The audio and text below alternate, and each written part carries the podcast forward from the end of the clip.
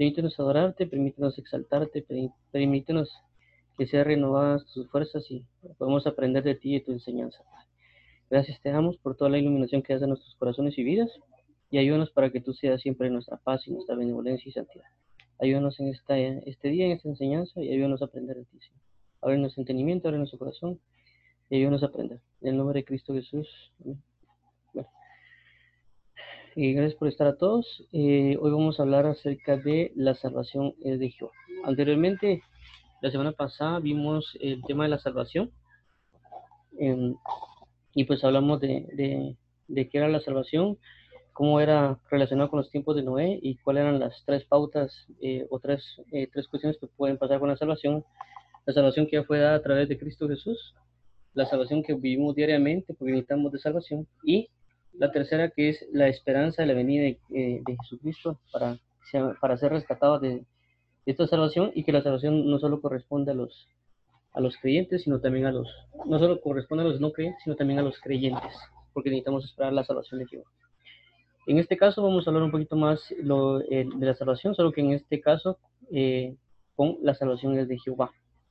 En, anteriormente vimos el, el Génesis 49, 18 que decía, tu salvación esperé o Jehová.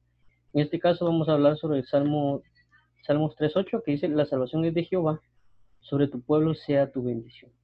Entonces, basado en esto, comenzaremos a, a indagar un poquito y explicar acerca de este tema.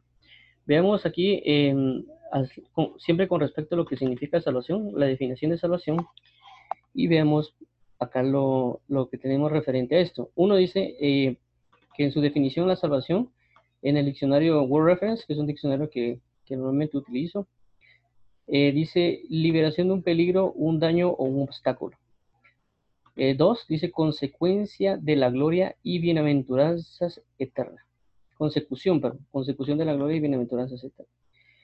En el diccionario de Google, eh, cuando uno teclea a veces la palabra salvación, eh, salvación, por ejemplo, definición, Google muestra una porción de, del diccionario, yo creo que lo obtiene a veces de otras fuentes, pero aparece en la página de Google, ustedes lo pueden, lo pueden checar. Y dice el 1, solución de un problema grave o liberación de un peligro, de una amenaza, de una situación difícil, etc. 2. Objeto que salva o medio que permite salvar o salvarse. 3. El supremo bien que una religión ofrece a los que creen en él. También vimos esto también de la definición. Ahora veamos con respecto a Strong Concord. Y vemos que dice que la palabra utilizada es la, 3, eh, la 3444. Dice que significa esta palabra salvación, Yeshua, que viene del femenino participio pasivo de el H3467 y que significa algo salvo, es decir, abstractamente liberación, de aquí auxilio, victoria, prosperidad. Y en la Reina Valera se traduce de esta manera. La han traducido de esta manera esta palabra como liberación, prosperidad, salvación, salvador, salvar, triunfo y victoria. Entonces aquí tenemos eh, varias cosas que hemos hablado acerca de la salvación y como anteriormente se explicó, la salvación lo que va a causar es librarnos de un peligro, eh, de un daño, un obstáculo, y la vez anterior eh, lo vimos con respecto a Génesis capítulo 6, de los días de Noé, eh, también de la, la, gloria que Dios quiere manifestar a través de esa salvación. Google también es la solución de un grave problema, que también vimos eso en Génesis 6 y a través de toda la humanidad. la liberación peligro, lo mismo que dice aquí en Word Reference, de una amenaza, también es lo que, lo que sucede con los días de Noé, o una situación difícil, que puede ser nuestro día a día. Dice objeto que salvo o medio que permite salvar o salvarse. Hablamos que Jesucristo es el, medio para la salvación y Él es el Salvador, de que fue presentado como Salvador. Y también el llamado de todos aquellos que Dios manda a que, a que ejerzan y manifiesten esa salvación, así como lo hizo Noé. Eh, y aquí es el supremo bien que una religión ofrece a los que creen. Realmente este, eh, sabemos que nosotros no tenemos una religión, sino tenemos una eh, una paternidad de parte de Dios, no una religión, sino un conocimiento de salvación por medio de Cristo Jesús. Y tenemos, eh, somos parte de una familia, no una religión. Eh, con respecto al concordance, también como lo vimos, podemos, podemos en, ese, en ese entonces vimos que podemos ser, podemos dar expresiones diferentes de lo que decía Génesis 49, 18, que era tu salvación espere, oh Jehová, tu salvador espere, oh Jehová, tu triunfo o tu victoria espere, oh Jehová, y tenemos esa capacidad, prácticamente tenemos la capacidad de, de con esto comprender un poco más acerca de lo que significa salvación y nosotros eh, ver por qué es que estamos en un peligro. Es decir, vivimos un peligro constante y ese peligro constante que estamos viviendo, eh, Dios nos quiere rescatar de todos estos peligros. Peligros que a veces no vemos y peligros que a veces nos damos cuenta que están pasando. Pero de todo esto nos librará Jehová. Y por eso vamos a ir ahorita un, a un poquito más al tema que dice, por ejemplo, el título, La salvación es de Jehová. Puse este título a consecuencia de este salmo, el Salmo 3.8, que dice, La salvación es de Jehová. Sobre tu pueblo sea tu bendición.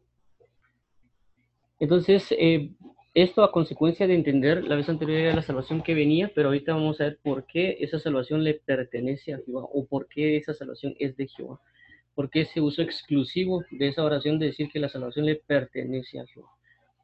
Y también dice el otro pasaje, el, otro contexto es sobre tu pueblo, o sea, tu bendición, que es prácticamente una, eh, una consecuencia de lo que trae la salvación de Dios. La salvación no solo rescatar a alguien o la que Dios da, no solo que, ah, te rescato y, y dijo que ahí sigas con tu vida, sino la salvación de Jehová se basa en, eh, te rescato, pero acá tienes un lugar donde habitar, acá tienes una familia, acá tienes una presencia, acá tienes una ayuda, aquí tienes un padre, aquí tienes un rey.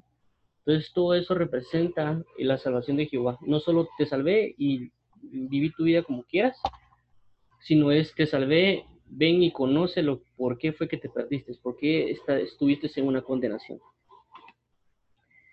Entonces veamos acá lo que dice el Salmo, eh, Salmo el Salmo el número 3. Y dice lo siguiente, oh Jehová, cuántos se han multiplicado mis adversarios. Muchos son los que se levantan contra mí. Muchos son los que dicen de mí, no hay para él salvación en Dios. Mas tú, Jehová, eres escudo alrededor de mí, mi gloria y el quien levanta mi cabeza. Ok, perdón otra vez. Aquí el versículo 2. Muchos son los que dicen de mí, no hay para él salvación en Dios es algo bien importante recalcar porque aquí se dan cuenta, las demás personas están indicándole a David prácticamente que él no tiene salvación, que ellos tienen la capacidad, tienen la autoridad, tienen el poder, tienen el dominio para que no tenga salvación. Y también lo maldicen, le dicen, mira, tú no tienes salvación.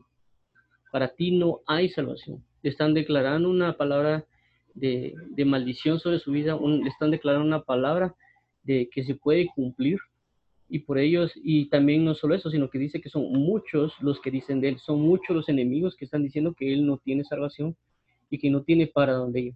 Y eso, eh, con este pasaje prácticamente de lo que está acá, o que va cuando se han multiplicado mis adversarios, muchos son los que se levantan contra mí, muchos son los que dicen de mí, vemos lo referente a lo que ya leímos en, en, en, en los diccionarios. Liberación de un peligro, un daño, un obstáculo. Solución de un problema grave, liberación de un peligro, de una amenaza, una situación difícil, entonces ahorita vamos a ver lo que es la solución grave, pero vimos que eh, tenemos un, problema, un, un peligro, un problema grave, eh, una situación difícil y también una amenaza. Entonces esto se ve y reflejado aquí en el Salmo 3 y a consecuencia de todos ellos dice, Él no va a tener salvación, no hay, no hay algo capaz de darle salvación sobre esta situación. ¿Me entienden? podríamos explicarlo así tan, sencillo, como que alguien tuviera un revólver en, medio de la frente y solo está para disparar negativo, cualquiera dirá, él no tiene salvación, él se va a morir. ¿Entiendes? Solo es de disparar el gatillo y prácticamente que la bala penetre el cráneo y que la persona muera. Algo así están hablando en este sentido, o puede ser que alguien también le dispara el corazón, o cualquier otra situación que se pueda vivir. Ellos están diciendo acá, no hay para él salvación. Están declarándole prácticamente la muerte. En el versículo 3 dice, mas tú Jehová eres escudo alrededor de mí, mi gloria y el que levanta mi cabeza. Con mi voz clamé a Jehová y él me respondió desde su monte santo. Yo me acosté y dormí y desperté porque tú Jehová me sustentaba. No temeré a diez millares de gente que pusieren sitio contra mí. Levántate Jehová, sálvame, Dios mío, porque tú heriste a todos mis enemigos en la mejilla, los dientes de los perversos quebrantaste. Y aquí es cuando llega a dar la expresión, la salvación es de Jehová, sobre tu pueblo sea tu bendición. Entonces, eh, David experimentó lo que realmente es la verdadera salvación de Dios y por eso declara que la única salvación viene de Jehová, que a Él le pertenece la salvación y que no hay nadie que pueda salvar como lo hace Dios, porque Él se encontraba en situaciones muy difíciles y que rogaba a Dios que se levantara y que le salvara. ¿Por qué? Porque Él era su Dios. Entonces tenemos que tener bien, bien, bien presente que en diferentes situaciones que podamos vivir en la vida, eh, cosas difíciles que podamos estar viviendo, Dios quiere darnos esta salvación, Dios quiere otorgarnos esta plenitud de vida, y que aunque las personas digan o piensen o, o, se dirijan a nosotros como aquel que no tiene salvación, como muchas personas a veces dicen, Él no tiene arreglo, Él, él siempre va a ser así, no hay para dónde, a Él así, así nació, así va a morir. Entonces, ellos, esas personas cuando hablan eso están declarando sobre nosotros prácticamente palabras de maldición, cosas de atarnos y decir, Él no tiene salvación, Él no tiene para dónde, no se puede arreglar. Pero en esas, inclusive a veces nosotros podemos mismos decir esas mismas palabras, decir, yo ya no tengo arreglo, yo ya no tengo esto, o él, él así, así es, así se va a morir. No, eh, en Dios no se maneja eso. Dios no tiene eso y por eso cuando vimos ahorita, eh, por ejemplo, Mateo 19, 25 al 26 dice, sus discípulos oyendo esto se asombraron en gran manera diciendo, ¿quién pues podrá ser salvo? Y mirándolo Jesús le dijo, para los hombres esto es imposible, mas para Dios todo es posible. Es decir, que hay momentos que, en, que vemos que es tan difícil vivir, que es tan difícil pensar que podemos cambiar, porque realmente la naturaleza humana o, lo que nosotros nos, lo que nos presentan diariamente en el mundo es, no hay salvación. Alguien tiene sida, alguien tiene cáncer, eh, alguien tiene alguna otra enfermedad terminal, simple y sencillamente prácticamente ya lo están declarando muerto. Eh, aparente puede ser una lucha solo para aferrarse por decirse un par de meses o años, pero prácticamente ya dicen que él no tiene salvación.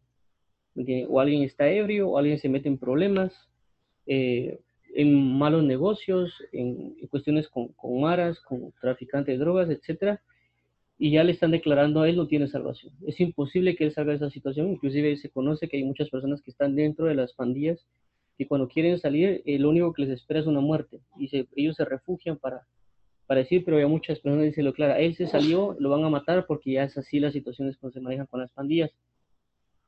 Entonces hay muchas cosas que el hombre ha visto que no tiene salvación.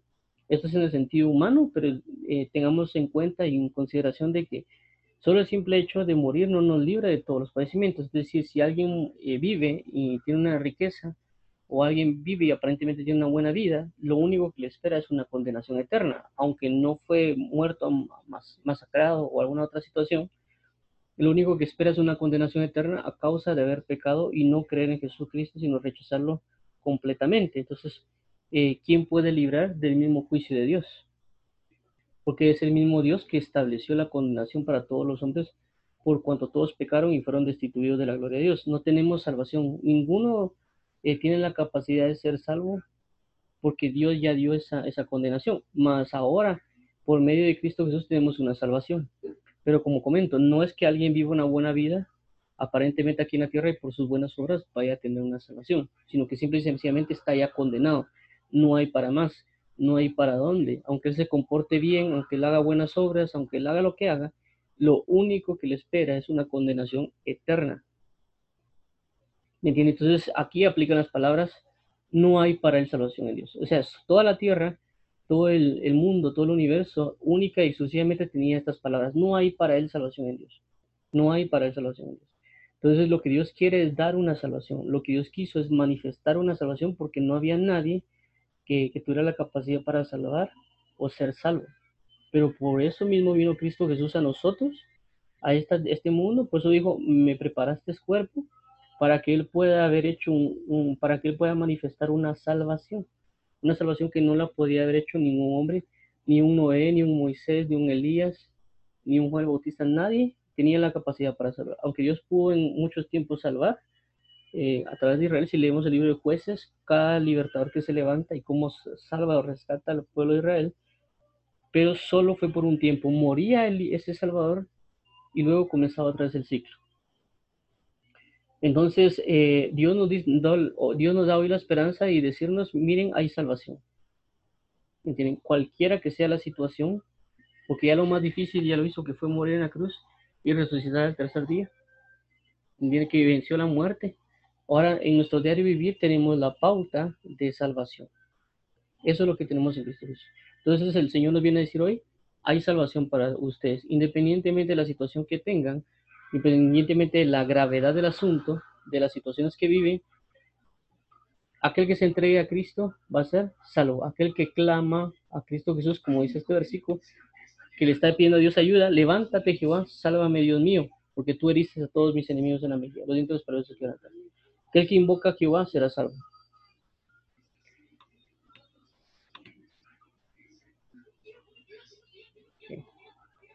Pues sí, aquel que invoca a Jehová será salvo. Entonces, por eso nosotros tenemos que aprender a, clamar por su salvación. Entonces, Dios nos ha otorgado la libertad de tener un Salvador. Y ahorita lo que vamos a comenzar a ver en el pasaje, bueno, aquí recalcando con respecto a la salvación de Jehová, dice Isaías 33, 22. Porque Jehová es nuestro juez, Jehová es nuestro legislador, Jehová es nuestro rey, Él mismo nos salvará. Es decir, de que Él mismo va a proveer su salvación. Entonces aquí conocemos a un Dios proveedor, pero este Dios que es proveedor provee de salvación.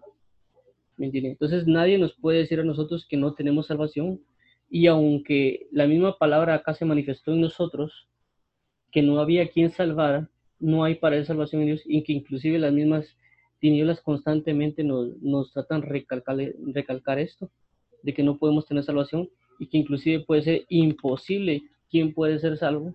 Dios quiere otorgarnos por Él mismo, como dice aquí, Él mismo nos salvará.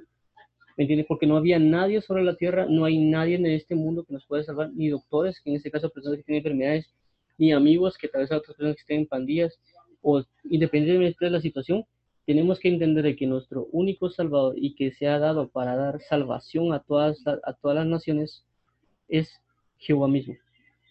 El mismo provee de salvación. Entonces podemos ver aquí, la salvación es de Jehová, le pertenece.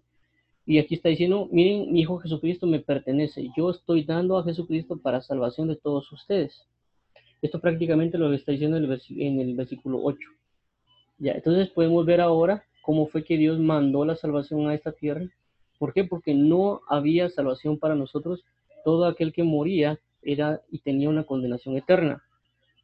Entonces ahora vemos cómo Dios tanto planificó desde el tiempo de Adán eh, o las eternidades dar a, su hijo unigénito y, lo, y traer estas simulaciones, por así decirlo, desde el tiempo de Adán hasta acá, cómo fue dejando prototipos, cómo fue dejando personas que indicaran cómo iba a venir a hacer la salvación sobre, la, sobre las naciones y que creyeran al Hijo de Dios que venía a salvar. Por eso inclusive lo vimos en, con Abraham, de que es el hijo, el Abraham, que sube a su hijo para dar por sacrificio, y aunque no lo mata, es figura de lo que iba a acontecer con Dios Padre, con su Hijo Jesucristo, que era el único que iba, eh, que iba a ser sacrificado para expiación de todos. Y aunque él era la promesa, pero también significaba que lo iba a resucitar entre los muertos porque esa era la fe que tenía Abraham. La fe que tenía Abraham era, Dios me está pidiendo ir al monte y matar a ese, a ese niño. Pero tengo la esperanza que como sobre él me dio esa promesa, él, aunque yo le dé sacrificio, desde la ceniza lo va a resucitar. Porque ella me lo ha dado por promesa. Entonces esa era la fe de Abraham, la fe de la resurrección. Entonces, cuando, Jesús, cuando Dios manda a su Hijo, sabe que va a traer salvación a todas las naciones y Él entra en mutuo acuerdo en el plan de salvación con su Hijo Jesús. Y Él sabe, Jesús sabe de que aunque Él va a morir en la cruz, va a ser sacrificado con la figura que vio en Abraham, también sabe que Dios lo va a resucitar entre los muertos para tener las llaves del imperio de la muerte y para que todo aquel que en él crea no se pierda más, tenga vida eterna. Pero entendamos esto. Veamos el versículo 16 de, de Juan 3:16, dice el siguiente. Porque de tal manera amó Dios al mundo que ha dado su Hijo unigénito, para que todo aquel que en él crea no se pierda, más tenga vida eterna. ¿Qué es lo que nos está diciendo prácticamente el versículo 16? Está prácticamente cancelando las palabras que hay en el versículo 2. Muchos son los que dicen de mí, no hay para él salvación en Dios. Entonces lo que hizo atraer la salvación de todos nuestros enemigos, de toda persona, de toda situación difícil, de, todo, de toda amargura, todo lo que pueda acontecer en nuestra vida, es, se, refleja en este versículo.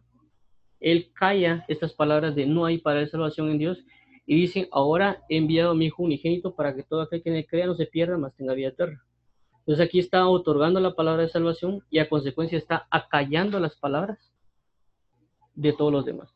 ¿Por qué? Porque también hubieron clamores de personas que necesitaban ser liberadas como en este caso, levántate, oh Jehová, sálvame, Dios mío. Hay personas que están clamando dentro de su ser, tal vez no conocen a Dios, pero tienen un clamor desesperado por ser salvados, ser rescatados, ser libertados. Entonces viene Dios y lo que hace es, eh, aquí, traernos a esto. Porque de tal manera amó Dios el mundo que ha dado a su Hijo unigénito para que todo aquel que en él crea no se pierda, más tenga vida eterna. Y en el 17 vemos lo siguiente, porque no envió Dios a su Hijo al mundo para condenar al mundo. Entonces, eh, dice, sino para que el mundo sea salvo por él.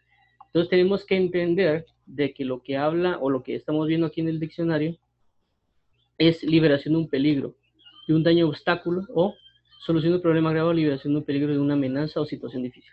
Entonces aquí nosotros teníamos esta palabra que no hay salvación para nosotros, es decir, tenemos una condenación eterna. Entonces eso es lo que nos quiere dar a entender Dios a través de la salvación. Hay una condenación eterna, no tenemos salvación, no hay nada que pueda salvar al hombre de su condena eterna, pero que llega al punto de la intercesión de parte de Dios y dice, yo soy tu salvación. Y manda a su Hijo Jesucristo a salvar, porque él dice en la Biblia que él mismo nos salvará. Y entonces aquí nos da la pauta a nosotros de que Dios no vino a condenar. La función de, de Jesús no es condenar al hombre. El hombre se condenó a sí mismo por seguir el pecado. El hombre se condena a sí mismo, porque si hay dos ejércitos, y una persona decide por el ejército perdedor, el ejército, y este, este ejército causa destrucción, mata gente, destruye, etcétera, etcétera. Si nosotros venimos y aceptamos entrar en ese ejército de maldad, por consecuencia, si un ejército de amor, de bondad, etcétera, simple y sencillamente se levanta este ejército de bondad para destruir esto malo que está causando mucho, mucho problema. O inclusive lo podemos ver con las enfermedades. Si alguien tiene una enfermedad, llame la que sea, cualquier bacteria, etcétera, quiera que no, ¿qué hacemos para que esa enfermedad no mate a la persona? Como en el caso, por ejemplo, del COVID o alguna otra cosa, lo que hace es que tomamos algún medicamento o algo dentro de nosotros que prácticamente mata eso malo, porque si no se mata esa maldad, se destruye todo el cuerpo. ¿Me entiendes? Entonces eso pasa con, con, con Jehová. Entonces las personas se creen buenas, por eso dicen, dicen, ah, ¿por qué siendo un Dios de amor? Porque mata o porque destruye. Pero la misma naturaleza humana nos dice a nosotros de que si tenemos una plaga de ratas, ¿qué pasa si usted en sus casas tuviera una plaga de ratas? ¿Las va a mantener a todas esas ratas? ¿Va, va a estar sujeta? ¿O que si tuviera una, una cuestión de cucarachas dentro de su casa, usted se quedaría tranquilo con el montón de cucarachas viviendo ahí, sabiendo que se contamina todo de su casa? Se comitan la comida, contaminan toda la, ropa, la, sus hijos causan enfermedades. ¿Usted dejaría las cucarachas ahí? o las ratas dejaría que estuvieran libres por su casa? Claro que no, usted inconscientemente viene y mata a las ratas sin importarle la vida de la rata, porque para usted es una plaga. Entonces, de igual manera pasa Dios con nosotros. Nosotros prácticamente, si, cuando no estuvimos en Cristo, éramos plaga. Solo destruimos, destruimos, destruimos y no conocemos nuestra maldad. Pero nos, somos tan arrogantes que nos pensamos que somos personas inteligentes. Eh, que por la tecnología que hemos creado somos eh, seres evolutivos con una, una, mentalidad libre, amplia, etc. Pero no nos damos cuenta de que solo es un deterioro mental lo que tenemos y que hay una gran plaga sobre la tierra que es la misma humanidad y que también estamos, aquellos que no creen en Cristo están sobre un ejército de tinieblas que lo que hace es tratar de destruir toda la luz y Dios no puede aguantar eso y simple y sencillamente ya tenía una condena para el hombre desde que estuvo desde Adán entonces la condenación ya la teníamos, la condenación ya estaba manifiesta desde, esos tiempos y ya estaba declarada la palabra, no hay, no hay para él salvación en Dios. Pero en este caso viene Jesucristo y no viene a condenar al mundo, sino que lo que viene es a salvar al mundo. Para quitar la palabra, no hay para él salvación en Dios. Entonces por eso entendemos que Jesús no vino a condenar, sino que vino a salvar. Y dice el 18, dice que sea salvo por él. Lo mismo que aquí dice, que él mismo nos salvará. Sea salvo por él, él mismo nos salvará. 18. El que cree, el que, en él, el que en él cree no es condenado, pero el que no cree ya ha sido condenado. Porque no ha creído en el nombre del Hijo de Dios, el unigénito Hijo de Dios. Entonces, si se dan cuenta aquí, el que no cree en el que le cree no es condenado. Le quitan la palabra, no hay para él salvación en Dios. Se la quita. Pero luego dice, pero el que no cree ya ha sido condenado. Es decir, ya ha sido en el sentido de que ya tenía su condena. Al no aceptar la salvación, no es salvo, pero su condena ya la tiene. Es como cuando alguien Que si alguien va en la calle y tal vez lo va a tirar en un carro, el, el, carro ya lo va a pasar traído y tal vez lo mata. Pero si alguien viene y intercede por él, lo empuja, como a veces inclusive salen las películas, lo empuja y la otra persona recibe el golpe, entonces fue salvado, pero su condena estaba puesta. El único fue que la condena la recibió otra persona en lugar de él. Por eso fue rescatado, por eso fue salvado. Por eso entendemos que por los, lo que hemos leído en los diccionarios es que es un, la salvación es la solución de un gran problema. El problema de muerte, de condenación eterna. Entonces tenemos que comprender que Jesús lo que hizo fue sustituirnos en la condenación que íbamos a recibir y que Él se antepuso. ¿Para qué? Para que sean quitadas las palabras, no hay para él salvación en Dios. Y para luego decir, la salvación de Jehová.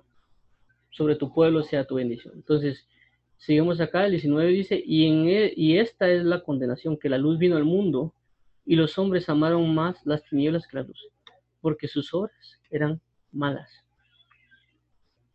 Porque todo aquel que hace lo malo aborrece la luz y no viene a la luz para que sus obras no sean reprendidas. Mas el que practica la verdad viene a la luz para que sea manifiesto que sus obras son hechas en Dios. Entonces, si nos damos cuenta, acá en estos versículos dice de que la luz es Jesucristo, que Él es la verdad, que Él es el ejército de la luz, que Él representa el reino de los cielos, pero que el hombre prefiere estar en el otro bando, en el bando de las tinieblas, el, el manto de la maldad, eh, de, del bando que anda declarándole a la gente que él no tiene salvación, que anda maldiciendo a otros, que anda provocando que otras personas clamen esto, oh Jehová, cuántos se han multiplicado mis adversarios, muchos son los que se levantan contra mí. esta persona está siendo rodeada por otro ejército que va en contra de él. Y es un, puede ser un, es un ejército de tinieblas. Y eso pasa sobre nuestras vidas. ¿Cuánta gente no a veces murmura contra nosotros, nos ofende, nos pone apodos, etcétera, etcétera? o otras cosas dependiendo de los niveles, porque hay un nivel personal, eh, pero hay otros niveles como por ejemplo ejércitos, países que pelean contra otros países y que han agarrado una parte de tinieblas y se han incrustado en ese ejército de tinieblas y van en contra de otras personas, como en el caso, por ejemplo, un ejército de tinieblas puede ser todos aquellos actores, todos aquellos eh, artistas y cantantes que prácticamente cantan acerca de la fornicación, del adulterio, y hay personas que terminan fornicando a causa de sus canciones. Entonces, ellos pertenecen al ejército de maldad y andan declarándole a todos que no hay para él salvación en Dios. Más bien los hacen que se inunden más en esa maldad y no proveen algo. Y dicen, ¿qué tiene de malo? Dios no, lo, no ve malo eso. Entonces es el mundo que constantemente sigue y sigue tratando que el hombre no entre en una salvación, no dar conocimiento de Dios. Y prácticamente se, se juntan en todas esas filas de la maldad y de las tinieblas y no permiten que el reflejo de Cristo se manifieste. Entonces cuando Jesús viene, no viene a condenar al mundo, sino lo que Jesús viene es para salvar al mundo, pero necesita que para salvarlo crean en Él y entiendan que tienen que ser transformadas su forma de vida, porque como recalqué, no es solo de, ah, ya fui salvo y miro qué hago y cómo salgo, sino que Dios quiere lo que es salvar e instruir por el camino de vida, porque si no, volvemos a caer en la misma condenación. Es como que venga alguien y me acepte en su ejército, me acepte en sus filas o en su equipo, si queremos llamarlo así, pero después como que comienza a atacarme ya adentro. No es posible eso, pues o estoy en un bando o estoy en el otro. Y si lo miramos en términos de fútbol, es como que tengamos dos equipos, una persona ya no quiere estar en otro equipo porque lo tratan mal, lo ofenden, eh, puede ser un buen jugador, si lo queremos llamar así, pero bueno, dice, aquí no me tratan bien, voy, lo que voy a hacer es eh, renunciar a este equipo y el, equipo de Jesús le dice, mira, vení con nosotros. Pero que de repente él viene y comienza bien, se, siente bien y de repente comienza a echar autogoles a propósito. O sea, no, tiene, no tendría sentido, pues no, para eso no es un equipo. Sino un equipo es para que todos vayan y vigilen sobre un mismo objetivo. Entonces, eso es lo que Dios quiere. Dios quiere salvarnos y quitar esa palabra no hay para salvación en Dios y decir, yo soy tu salvación, yo hoy doy la salvación y no hay nadie más que pueda otorgar una salvación como yo otorgo. Y todo aquel que dice que tiene una salvación es mentira, porque la salvación le da a Jehová. Por eso es el título de, este tema, la salvación es de Jehová, le pertenece. En este caso, la salvación es de Jehová, Jesús es la salvación de Dios. Por eso que todo aquel que cree en Jesucristo cree en Dios Padre, y todo aquel que cree en Dios Padre cree en Jesucristo. Pero todo aquel que dice que cree en Dios Padre, pero no cree en Jesús, no tiene sentido, porque son uno mismo y, y, Jesús representa la salvación de Dios. Entonces veamos eh, eh, esto. Entonces esto es lo que tiene Dios Padre preparado para nosotros y como les digo, es algo que ahí está, que quiere quitar la palabra de, condenación sobre nosotros y traer una palabra de salvación. Pero ahora veamos cómo, cómo eh, esperamos al Salvador, porque como mencionamos el, el, sábado pasado, está eh, la salvación que es otorgada así globalmente, como en este caso que estamos viendo, sobre el mundo, que uno acepta a Cristo y Él nos salva de una condenación eterna. Pero en nuestro día a día pasan lo que está pasando en el Salmo 3, que está aquí arriba, que se multiplican nuestros adversarios por nosotros creer en la luz y acercarnos más la luz, y que ellos vienen y van en contra de nosotros para seguir declarando esa palabra de, de, no hay para salvación en Dios, que es un, un día constante, que como les digo puede levantarse murmuración, alguien dice este es hipócrita, comienzan ataques contra nosotros, porque ahora pertenecemos al batallón de la luz, al, al, a esa nación santa, y, y, pues quieren apartarnos de Dios para entregarnos a esa condenación otra vez para, poder, para que sea declarado eso nosotros, no hay para salvación Pero luego estamos eh, también en esa salvación continua y también está la salvación que ha de venir, que es la de Jesucristo. Cuando Él venga en las nubes y nos va prácticamente ya a arrancar de esta tierra para entrar en una gloria eterna. Y en estas tres etapas que vimos el, el sábado pasado fue de la salvación que Jesús da. Tanto la, la global, la eterna, que es creer en Él, la que es constante, que los peligros que vivimos día a día, tanto el que no cree como el que cree, y la salvación completa, que es cuando ya venga en su venida. Entonces ahorita tenemos que esperar en el Salvador. ¿Por qué hablo de esto del esperar en el Salvador? Porque el esperar en el Salvador, de que la salvación procede de Jehová, tenemos que saber en qué Salvador esperar. Ya, vamos a ver si Entonces tenemos que saber en qué Salvador esperar. Hay un Salvador que va a venir sobre nuestras vidas, pero ese Salvador tenemos que entender que tiene que venir de parte de Jehová, no de parte del enemigo, no es ser engañados y decir, eh, ah, tal persona dice que nos va a salvar, que nos va a rescatar. O por ejemplo, alguien er, erige a, la, a la ciencia como un salvador. Ah, es que la ciencia te va a salvar, la medicina te va a salvar. Nosotros tenemos que tener una esperanza de salvación, entonces por lo tanto tenemos que esperar en un salvador. Y esa salvación va a venir de Jehová, no va a venir de nadie más, ¿me entienden? Y nosotros tenemos que esperar en él. Ahora, ¿cómo, cómo vemos esto? Veámoslo en el Salmo 121, 1 al 2. Y estas son cosas que nosotros vivimos diariamente, es decir, como les comento, hay una salvación continua que el hombre clama siempre en busca de, esa salvación, de, inclusive a veces uno no puede ganar un curso en la universidad o en el trabajo no le va muy bien, en la familia tampoco, entonces uno siempre hay una, un, un, un gemir dentro de uno diciendo, necesito un salvador, necesito una salvación, necesito que me rescaten de esta situación que no puedo seguir viviendo lo mismo, entonces aquí es donde aparece Salmo 121, 1 al 2, dice, alzaré mis ojos a los montes, ¿de dónde vendrá mi socorro? Es decir, ¿de dónde vendrá mi salvación? Estoy pasando un momento difícil, estoy pasando una situación complicada, inclusive como les comento, así como lo dice David acá arriba, es, oh Jehová, ¿cuántos se han multiplicado mis adversarios? Muchos son los que se levantan contra mí, muchos son los que dicen, mí no hay para la salvación de Dios. Entonces prácticamente esto es lo que está viviendo acá. O sea, es el mismo David, solo que lo estamos viendo de diferente perspectiva. Y como que fueran dos personas diferentes. Una persona que dice, ok, tengo esta situación, y aquel dice, bueno, tengo esta situación, pero ¿quién me ha de salvar? Y eso pasa a nosotros, tanto aquel que, como les digo, que anda buscando un propósito en la vida, anda viendo cuál es su origen, etcétera. Entonces viene Dios y dice, mira, yo voy a liberar de condenación eterna, cree en mí. Pero esta persona está dudosa, no sabe quién es su Salvador, no, no se le ha presentado, no le han dicho, mira, he aquí el Salvador. Entonces viene Dios, y, pero viene esta persona que está acá en el versículo 1 y comienza a observar quién lo puede salvar. Por eso dice aquí, alzaré mis ojos a los montes. Pero entendamos que en el tiempo antiguo, los montes eran donde se colocaban los ídolos. Ya por eso también Jesús pone su monte porque él está diciendo, yo soy el Dios verdadero. Todo lo demás son ídolos, no son dioses pero ellos lo tenían por dioses e idolatraban en los lugares altos. Por eso lo vemos acá en Segunda Crónicas 21, que dice, además de eso, hizo lugares altos en los montes de Judá e hizo que los moradores de Jerusalén fornicasen tras ellos y a ello impelió a Judá. Eh, y, también cuando vemos en, los demás libros, cuando dice que Josías destruyó todos los altares que había en los montes porque ahí adoraban a los ídolos. Entonces, eh, él cuando ve acá, y este Salmo 1 dice, ¿quién me podrá socorrer? ¿Quién me podrá salvar? Y entonces en esta causa, en este, por ejemplo, en este tiempo que ahorita estamos viendo el COVID, Alguien puede decir, ah, la ciencia nos va a salvar, estamos esperando que resuelvan una vacuna para ser socorridos. Pero no para todos, porque uno, que el que no la tiene está esperando en esa salvación. Que, que por ahí dicen fechas de noviembre, etcétera, están esperando en esa salvación para que ellos estén tranquilos y en paz. Pero otras personas no tienen esa suerte porque la tienen la enfermedad y están al punto de la vida, de la, de la, de la muerte, no tienen más esperanza.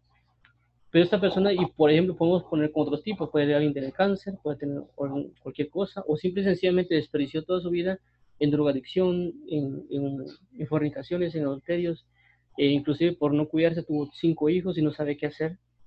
Entonces se pregunta, ¿de dónde vendrá mi socorro? Y a veces se van esos ídolos, el ídolo de la ciencia, ah, no, la ciencia nos va a salvar, la, la medicina con todas sus investigaciones nos va a salvar.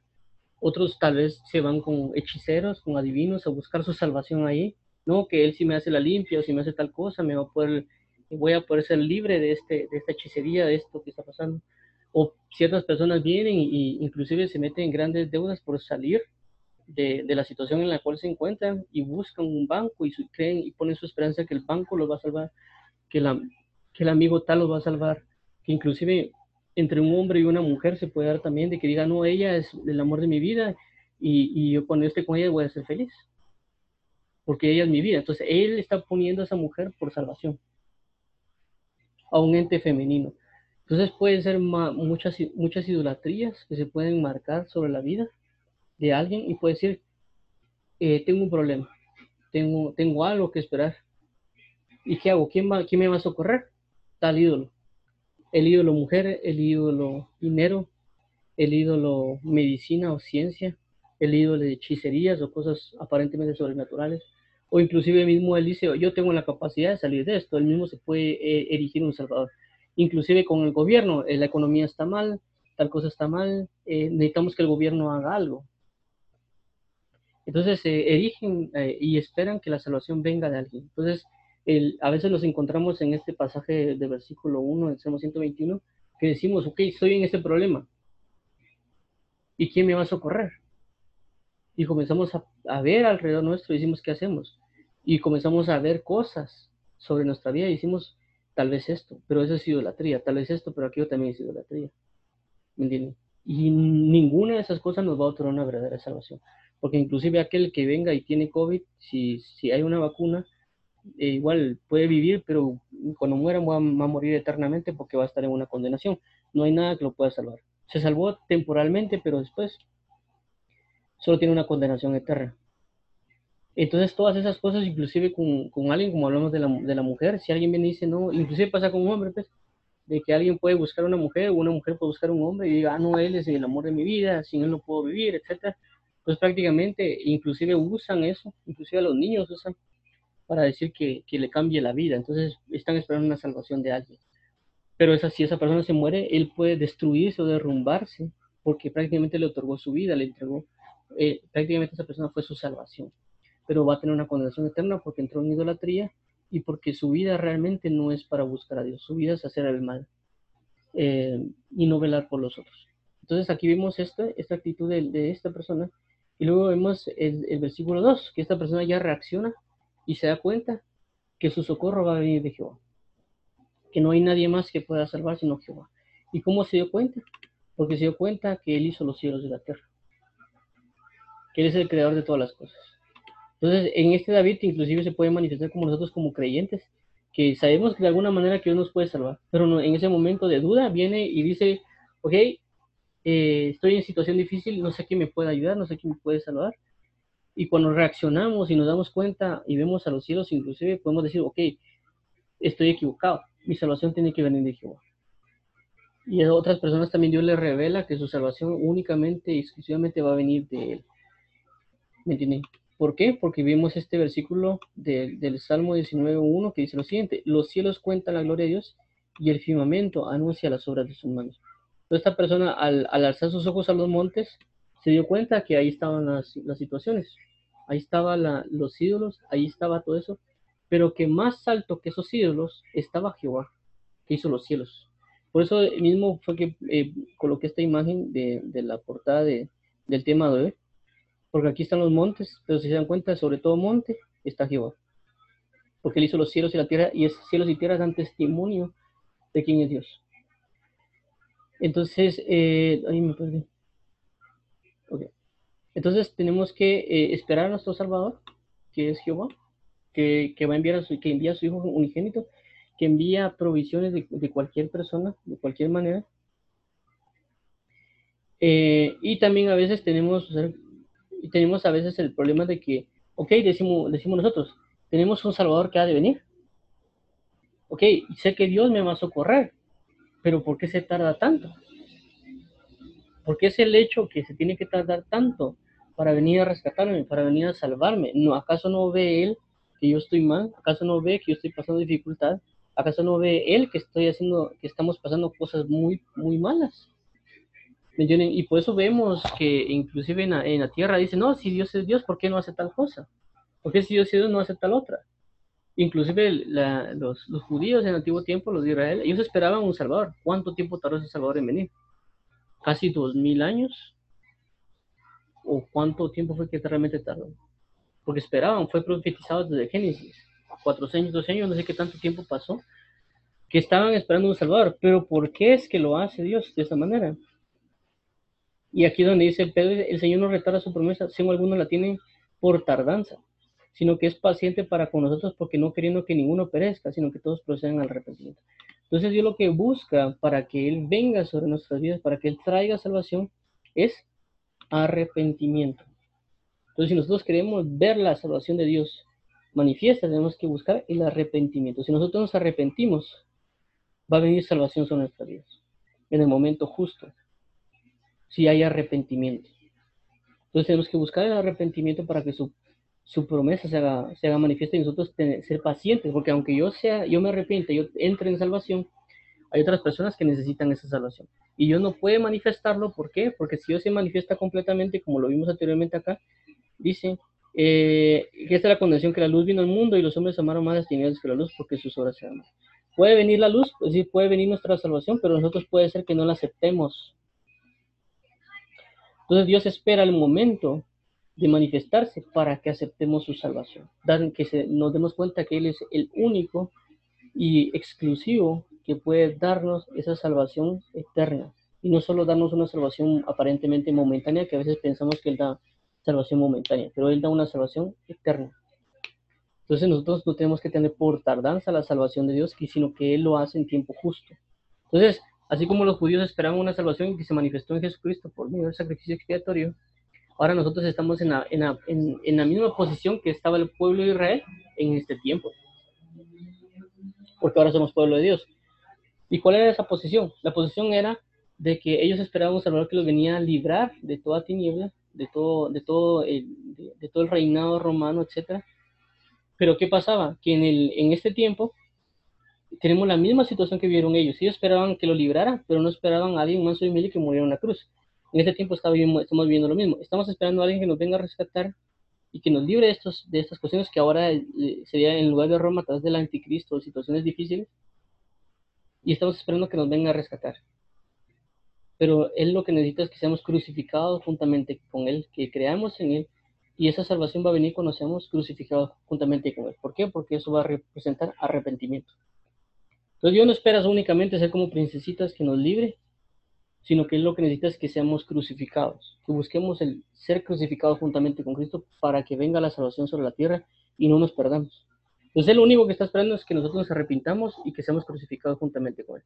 Porque si Él viniera, nosotros podríamos pertenecer a parte del enemigo, entre ese batallón, y Dios si viene, como lo ha decretado en la palabra, va a venir a destruirnos. Y Él no quiere que eso acontezca, sino que Él está dando la pauta de arrepentimiento para salvación. Él sabe que necesitamos un Salvador, pero si Él viene y nosotros amamos más las tinieblas que la luz, nos va a tener que condenar. Bueno, no condenar, sino que ya estamos condenados, pero Él va a tener que dar simple y sencillamente decir, bueno, hasta aquí llegó todo. Como lo vimos en el, sábado pasado, acerca del, decreto de Dios sobre la condenación sobre todos los pueblos. Lo mismo que pasó con Noé. La, maldad del mundo es, es, es, es, demasiada, yo ya no quiero contender con el mundo, hasta aquí llegaron. Manden el diluvio, mueran toda carne, y vengan solo aquellos justos, entren al pacto eterno que yo tengo con ellos. Prácticamente es lo que está haciendo Jesús, Dios acá. Él es juez justo. pero Él también quiere salvar porque la misericordia se antepone al juicio. Entonces acá dice que Dios va a pelear por nosotros, pero tenemos que ser pacientes. No habrá para que peleéis vosotros en este caso, parados, quietos y ved la salvación de Jehová con vosotros. O oh, Judá y Jerusalén, no temáis ni desmayéis salir de mañana contra ellos, porque Jehová está con nosotros. Lo único que tenemos que hacer es nosotros es eh, enfocarnos en su salvación y dejar que Él pelee la guerra espiritual y nosotros creer y buscar constantemente el arrepentimiento para la espera, el esperar al Salvador. Entonces, ¿cómo vamos a esperar al Salvador? En arrepentimiento. Así tenemos que esperarlo, constante y continuamente en arrepentimiento para esperar a nuestro Salvador, porque Él sabe de que si no nos, no nos eh, eh, Él se tarda aparentemente en venir, ¿por qué? Porque no quiere que perezcamos. Y por eso necesitamos que todos procedan al arrepentimiento. Él espera que todos, un grupo, no solo yo, todos entreguemos al arrepentimiento para salvación de todas las cosas. Eso, como digo, es en nuestro día continuo. Si nosotros tenemos problemas, Él espera un arrepentimiento y ese arrepentimiento significa inclusive, no puedo yo hacer algo, bueno, voy a creer en Dios que lo puede hacer en mi vida, porque lo estoy buscando hacer a mi manera. Entonces Él espera siempre, siempre un arrepentimiento. ¿Para qué? Para que Él se manifieste. Porque Él es nuestro Salvador. Porque en esos momentos que tal vez nosotros, así como en este caso David en el Salmo 3, que dice, oh Jehová, se ha multiplicado mis adversarios, muchos son los que se levantan contra mí, muchos son los que dicen, mí no hay para salvación en Dios. Entonces Él decía, bueno, yo puedo con este ejército, yo puedo hacer todo esto. Pero cuando mira que lo están tanto rodeando y tanto en la declaración diciendo, tú no vas a ser salvo, tú no puedes hacer esto, y todo ese ejército se levanta, él cambia su manera de pensar y dice, ok, no hay nadie que me pueda salvar. Yo creía que podía salvar. Yo creía como, como que con mi poder podía hacerlo. Pero ahora me di cuenta que no. Ya. Entonces aquí es donde él cambia de opinión y se da cuenta que el que es su escudo es Jehová. Su gloria que levanta mi cabeza. Y que él clamó y le respondió Jehová. ¿Me entiende? Clamó, ¿por qué? Porque se dio cuenta que no tenía salvación. Rogó, invocó el nombre de Jehová y fue salvo. Entonces nosotros tenemos que tener esa pauta de su salvación. Siempre buscar el arrepentimiento y saber que no podemos hacerlo, sino que necesitamos de un salvador, de una salvación. Y esa salvación procede de Jehová. ¿Quién es? Jesucristo mismo. Vamos, avancemos un poquito aquí de, del esperar al Salvador. Ya vimos que tenemos que esperar en arrepentimiento y eso nos va a ayudar a cambiar nuestra manera de pensar que la salvación viene de Él. Y ahora miremos lo que hablamos un poquito de levantando un Salvador. Levantando un Salvador, ¿por qué? Porque ahora sabemos que viene Jesús y que necesitamos una salvación y que es por, medio del arrepentimiento. Pero ahora veamos cómo a veces nosotros podemos levantar un Salvador. Y, es algo dirá, pero alguien, pero ¿cómo así que puede levantarlo si Dios es el que da la salvación? Sí, pero nosotros podemos, por nuestra misma necesidad, por nuestra misma situación de salir, lo que hablábamos de, de, de este versículo de aquí arriba, alzaré mis ojos a los montes ¿de dónde vendrá mi socorro? Nosotros, a, inclusive ya encontrarnos aquí, en lugar de avanzar al 2, nosotros podemos eh, eh, quedarnos aquí metidos con, con el monte, con los ídolos. Entonces tenemos que tener mucho cuidado con eso y ver las señales que dan. Y solo vean esto, y esto también va conlleva con el arrepentimiento. Y dice el 2 Timoteo 4:3, porque vendrá tiempo cuando no sufrirán la sana doctrina, sino que teniendo comenzón de oír, se amontonarán maestros conforme a sus propias concupiscencias. Entonces, se dan cuenta aquí, dice que ellos amontonarán a esos maestros, a esos salvadores, que les enseñen. Es como lo que estaba aconteciendo ahorita con la, la cuestión de prosperidad. ¿Por qué hay tanta cuestión con la prosperidad? Porque estas personas, por sus propias concupiscencias, por el simple y sencillo hecho que esas personas quieren dinero, se levantaron maestros porque no habrían maestros si ellos no tuvieran la concupiscencia de buscar el dinero, de buscar un salvador. Oh, ok, eh, necesito aquí quien me salve, no tengo dinero, no tengo esto. Y cuando se presentan estos salvadores, dice, mire, si usted cree en Dios y hace pacto con Dios, si usted tal cosa, si usted tal otra, Dios lo va a sacar de la pobreza y le va a dar riqueza. Y ellos aceptan, ¿por qué? Porque ellos tienen la concupiscencia de pensar que lo único que necesitan es el dinero. Y ellos amontonaron a esos maestros. Entonces, ¿qué hicieron ellos? Levantaron un Salvador. ¿Por su qué? Por su propia concupiscencia. ¿Por qué? Porque no sufre la sana doctrina. La sana doctrina significa, ya hemos visto eso varias veces, doctrina significa forma de vida. No sufren la, la sana forma de vida. ¿Entiendes? Entonces uno tiene que entender eso de que uno puede, uno lo que puede hacer es levantar salvadores y no tenemos que levantar esos salvadores. que Dios va a proponernos, decir, mira, esto es, esto es lo que necesitas.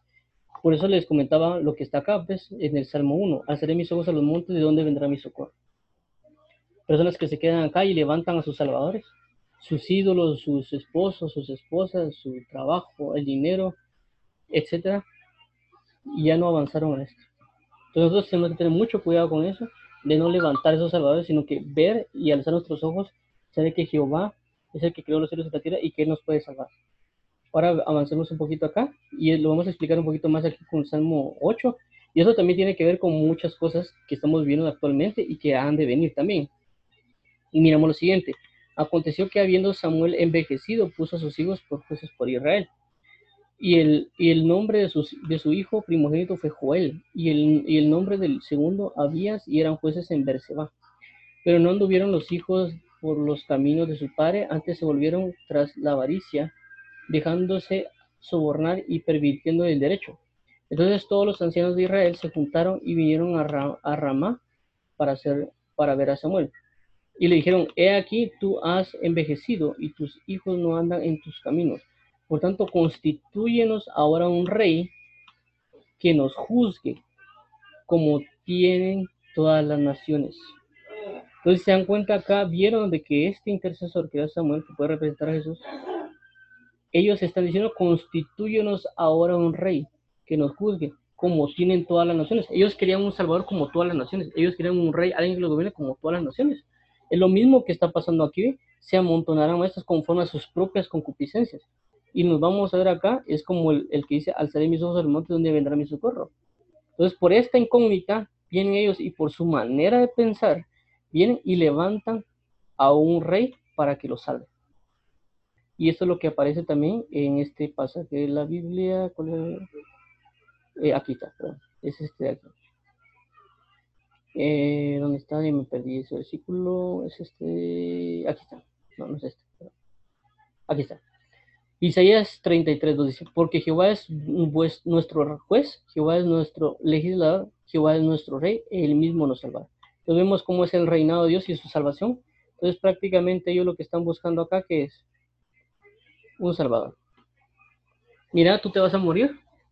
Y prácticamente lo que Samuel era, era un intermediario, el rey era Jehová, y él era el que iba a rescatar y iba a hacer todo lo conveniente al pueblo de Israel. Pero ellos dicen, mira, tú te vas a morir, no hay nadie más que nos guíe. Levántanos un rey. No queremos a Jehová. Prácticamente lo que están diciendo es eso. No queremos ese Salvador. Levántanos como todas las naciones. Querían ver la gloria, muchas cosas. Y esto que esto está, esto pasa en nuestros días. ¿Cuál es, ¿Cuál es el problema acá con esto? El problema acá con esto es de que estamos levantando y queremos que alguien rescate, por ejemplo, las naciones, ya sea Guatemala, Honduras, Salvador, y decimos, no, que nosotros queremos tener un presidente, un presidente que haga esto, un presidente que haga lo otro, y prácticamente nuestra salvación de nuestra nación la estamos poniendo en manos de hombres. Nuestra salvación la estamos poniendo en manos de personas, de hombres que pensamos que por ser empresarios o por tener aparentemente buen corazón, nos van a dar la solución de las cosas y no funciona así. ¿Me Y por ejemplo, ahorita miramos la nación de El Salvador, el presidente que tiene, y ahí uno puede decir, no, es que nosotros queremos un presidente como él. Y nosotros podemos tener esta actitud como ellos. Un rey que nos juzgue como tienen todas las naciones. Ah, nosotros queremos un presidente como el de El Salvador. Entonces ahí estamos mal, porque realmente nuestra salvación no tiene que venir de alguien, de una persona, de un hombre. Y esto va a pasar lo mismo con el anticristo. Las personas están buscando a alguien que las ordene, alguien que, las, que reine sobre ellas. Y lo que único que están provocando es que levanten al anticristo. ¿Por qué? Porque se va a manifestar esto que aquí, aquí dice. Y amontonarán maestros conforme a sus propias concupiscencias. Entonces esta propia concupiscencia, es decir, su mala manera de pensar, va a provocar que levanten a su Salvador, que es el anticristo. Entonces cuando se levante el anticristo fue porque esta mentalidad corrompida de todas esas personas levantó al anticristo levantó a un anticristo. ¿Me entiendes? Por eso que ven con el hecho de Hitler, inclusive. Ellos levantaron a ese, a ese, a ese Hitler y todos se fueron en poder porque pensaban de que él les iba a la, la nación, que ellos eran la nación superior. ¿Me entiendes? Entonces nosotros acá igual, cuando se levante el anticristo, lo que va a pasar es que ellos lo levantaron. Que todas esas personas del mundo están levantando al anticristo. ¿Y qué están diciendo? Ah, no, eh, eh, danos un rey como todas las naciones. que no nos gobierne Jehová, que no reine Jehová sobre nosotros, sino que reine alguien como tal presidente. Quisiéramos alguien así, que gobierne, que nos enseñe, que ponga todas sus leyes. ¿Me entiendes? Entonces nosotros tenemos que tener cuidado de no erigir, de no pensar que el hombre nos va a salvar. Y tenemos que tener cuidado, por eso tenemos que vivir la sana doctrina, que seamos santificados, seamos purificados para nosotros no levantar salvadores, para no levantar nosotros personas que obran en nuestras vidas en el sentido malo, por así decirlo. Pero eso, tiene, eso va a comenzar si nosotros limpiemos nuestra conciencia para levantar al verdadero y único Salvador. Por eso cuando vemos acá en el Salmo 3, ¿qué dice eh, David? Levántate Jehová, fue específico, Jehová, yo necesito que Jehová se levante para salvarme.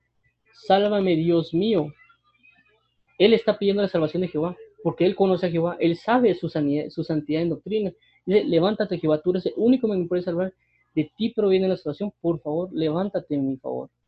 Pero estas personas, por no conocer a Jehová, porque saben que Jehová es luz, y la Biblia dice, por lo que vimos ellos, que ellos, por ser malos, eh, por, por, ser malos, buscan las tinieblas y no la luz. Entonces, ¿qué pasa a ellos? Ellos levantan a su Salvador y quieren un rey como todas las naciones. Entonces nosotros tenemos que tener cuidado. Y esto puede ser en todos nuestros días, en nuestro día y mente, no es necesariamente el anticristo, sino que nosotros podemos levantar a, un hombre, a una mujer, a, la medicina, etcétera, cualquier cosa lo podemos convertir nosotros en un salvador y rechazar a Jehová. Entonces dice aquí, pero no agradó a Samuel esta, esta palabra que dijeron, danos un rey que, que nos juzgue, y Samuel oró a Jehová. Y dijo Jehová eh, a Samuel, oye la voz del, pueblo en todo lo que te diga, porque no te han desechado a ti, sino a mí me han desechado, para que no reines sobre, ellos. Entonces cuando uno dice, no, yo, yo quiero un presidente que haga toda el cosa que componga la nación todo, ahí lo que estamos desechando es a Jehová. No estamos permitiendo que Jehová gobierne sobre nuestras vidas. Queremos que alguien más haga el trabajo que Jehová hace, y el que tiene que hacer el trabajo es Jehová, no el hombre. Es cierto, la Biblia sí nos pide que oremos por los gobernantes para que vivamos que reposadamente, pero no significa que pongamos nuestra confianza sobre ellos, sino que nuestra confianza está sobre Jehová a la hora de orar por la nación. Soy yo intercedo y pido por la nación para que Jehová le dé sabiduría a ellos, pero yo estoy confiando en Jehová, en su salvación, no en el hombre, en Jehová que les dé la sabiduría a ellos. Entonces aquí se dan cuenta, él oró. Entonces eso también puede venir pasar con nosotros, que alguien puede acercarse y decirnos a nosotros, mira, eh, yo, no, yo, yo quiero que hagas esto vos, no sé qué. No, un momento, tú tienes que enfocarte en Jehová.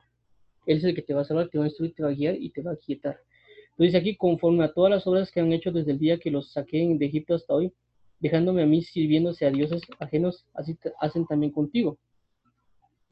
Dice, ahora pues oye su voz, más protesta solamente contra ellos y muéstrales cómo les tratará el rey que reinará sobre ellos.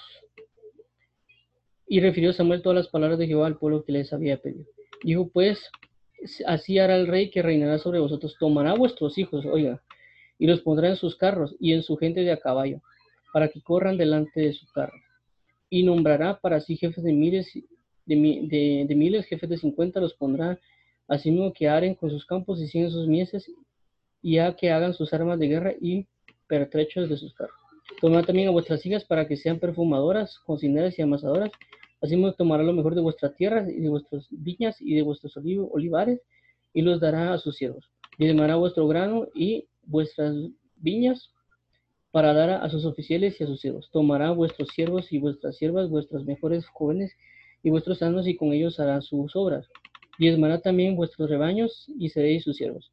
Y clamaréis aquel día a causa de vuestro rey que os habréis elegido, mas Jehová no os responderá en aquel día. Ok, entonces se dan cuenta acá todo lo que el Dios habla acerca de este rey. Y le decía, mira, no me desecharon a mí, o sea, me desecharon a mí, pero diles a ellos qué va a pasar. Entonces viene Dios y por eso es que muestra la Biblia acerca del anticristo. Dice, el anticristo va a hacer esto, esto, esto, esto, esto y esto, esto. Y todas las personas están sabidas y están entendidas lo que van a acontecer. Y aún así mismo esas personas siguen dando su aprobación para no buscar a Dios. ¿Y qué pasa al siguiente? Dice, pero el pueblo no quiso oír la voz de Samuel y dijo, no, sino que habrá rey sobre nosotros. No le importó lo que va a acontecer. Nosotros lo que queremos es alguien que gobierne sobre todo el mundo y que se siente y que resuelva todas estas situaciones y todos los problemas que estamos viviendo nosotros. Pero Dios le dice, mira, este va a ser el anticristo, va a pasar esto, va a pasar esto, esto y esto y esto. ¿Quieren eso? Lo que nosotros queremos que nos gobierne todo el mundo. ahí va su anticristo.